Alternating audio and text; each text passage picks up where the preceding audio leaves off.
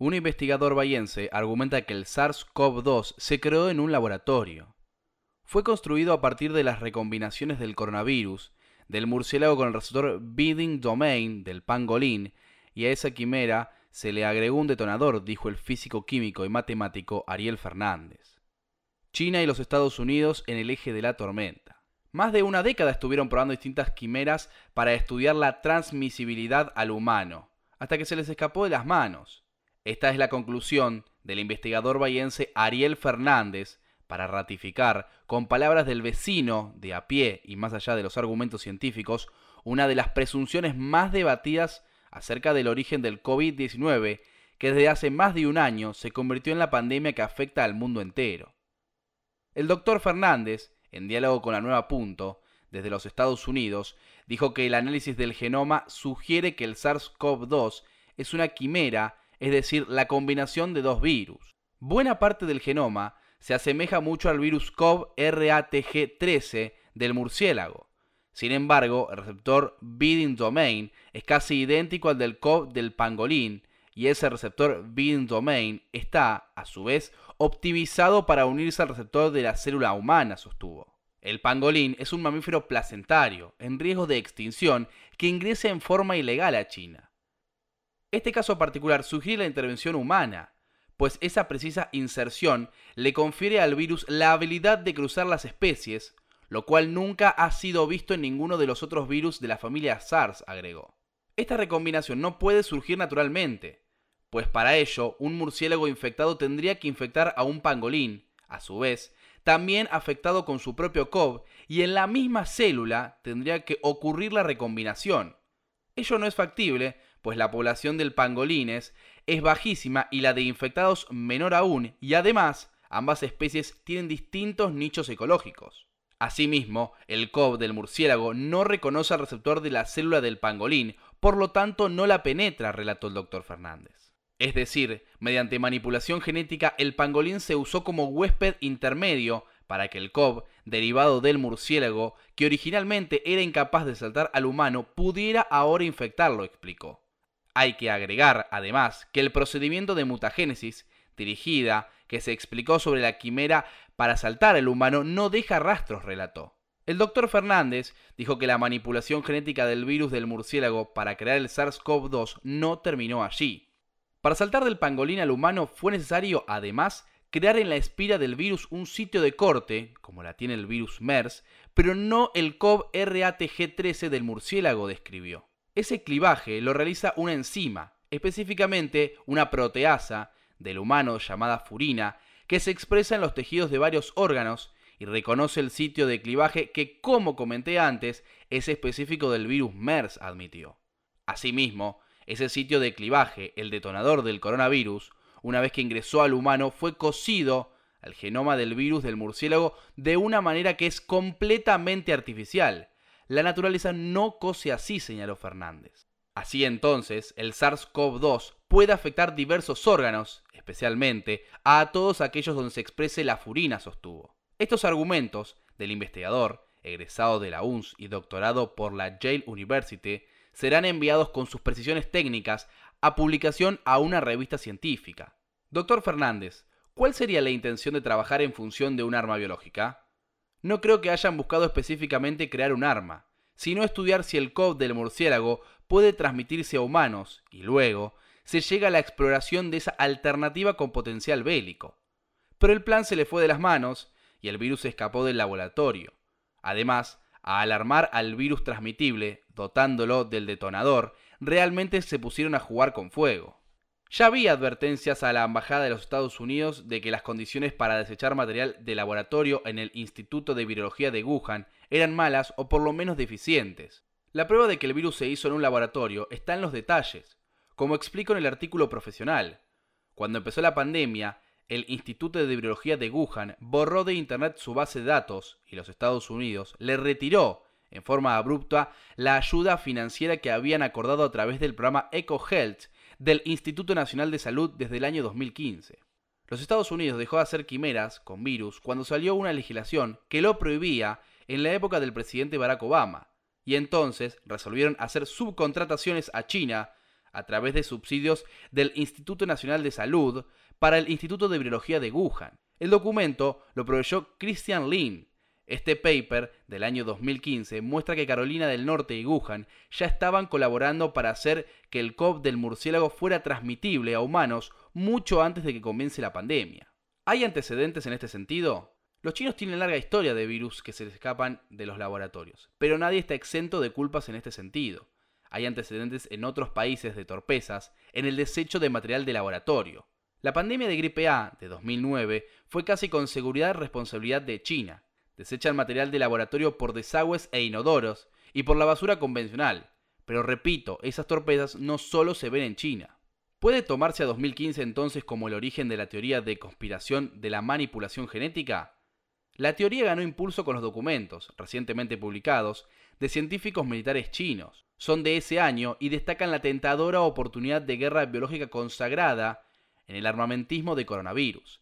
El documento interno enfatiza el interés en las implicaciones bélicas de tales modificaciones de ganancia de fusión de los coronavirus. La manipulación genética del SARS-CoV-2 puede haberse llevado a cabo y puede que ni siquiera deje un rastro. Por lo tanto, se necesita con urgencia una investigación exhaustiva de los registros de investigación en el Instituto de Biología de Wuhan, a pesar de la reciente eliminación de su base de datos de Internet. ¿Cuál es el grado de participación de Estados Unidos en esta eventual manipulación genética? Muy elevada. Para las manipulaciones de ganancia de fusión de los coronavirus, el asesor del COVID-19 del presidente Donald Trump, Anthony Fauci, aprobó una subvención de 3,7 millones de dólares financiada por los Institutos Nacionales de Salud en el año 2015. La subcontratación al Instituto de Virología de Wuhan, financiada por el Instituto Nacional de Salud, se produjo después de que la administración de Obama impusiera una prohibición a la investigación de gérmenes monstruosos en los Estados Unidos, declarando una moratoria en la investigación de ganancia, de función, para convertir en armas los virus relacionados con la influenza, el síndrome respiratorio de Oriente Medio, MERS, y el SARS. Solo para entendidos.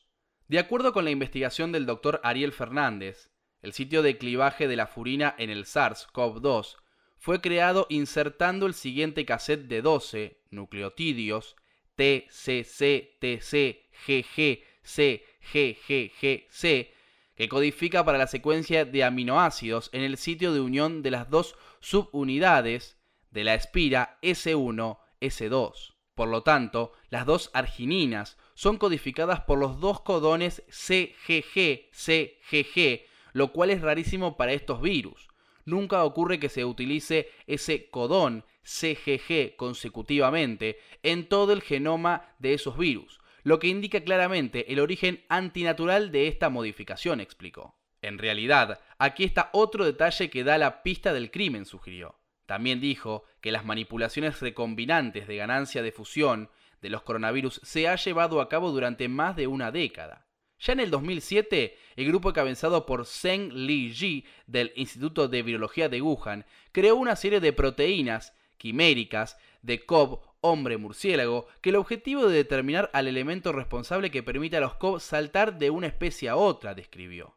El objetivo específico era convertir los COV de murciélagos en moléculas de unión al receptor humano UAC2, es decir, identificar el promotor de la infección en humanos, agregó el doctor Fernández.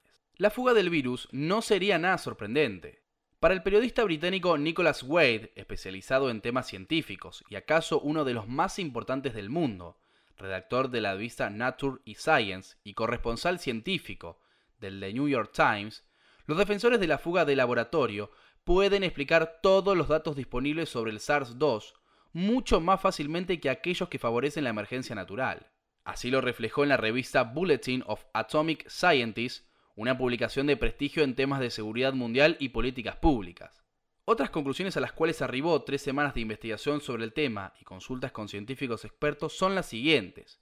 No hay evidencia de que el virus realice múltiples saltos independientes desde su huésped intermedio a las personas, como lo hicieron los virus SARS-1 y MERS. Tampoco hay evidencia de los registros de vigilancia hospitalaria de que la epidemia estuviera cobrando fuerza en la población a medida que evolucionaba el virus. Está documentado que los investigadores del Instituto de Virología de Wuhan estaban realizando experimentos, llamados de ganancia de función, diseñados para hacer que los coronavirus infecten células humanas y ratones humanizados.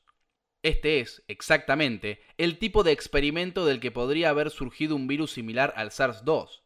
Los investigadores no estaban vacunados contra el virus en estudio y trabajaban en condiciones mínimas de seguridad de un laboratorio. Así, la fuga de un virus no sería nada sorprendente.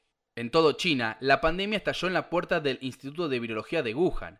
El virus ya estaba bien adaptado a los humanos, como se esperaba de un virus cultivado en ratones humanizados ya poseía una mejora inusual. Las declaraciones del equipo de Christian Andersen fueron políticas y no científicas, y asombrosamente efectivas para desestimar la teoría de las fugas de laboratorio. Nadie en la comunidad científica las verificó debido a que le llamó omertá, la ley del silencio, que existe entre los virólogos, vinculadas al temor de perder financiación para sus investigaciones. Cualquiera que desafíe la opinión declarada de la comunidad corre el riesgo de que su próxima solicitud de subvención sea cercenada. En la vereda del frente. A partir de decodificar el material genético del virus coronavirus, pudimos determinar que no se trata de una creación de laboratorio, sino que es producto de la evolución natural. Tal afirmación la hizo a BBC Mundo en mayo del año pasado el doctor Robert Garry, profesor de la Universidad de Toulon en los Estados Unidos y miembro de un equipo de investigación creado a tal efecto por el infectólogo de California Christian Andersen.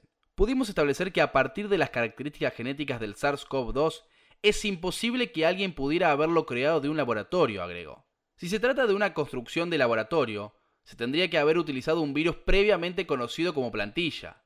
El virus más cercano al SARS-CoV-2 es uno de murciélago que fue secuenciado después de que comenzó la pandemia, agregó.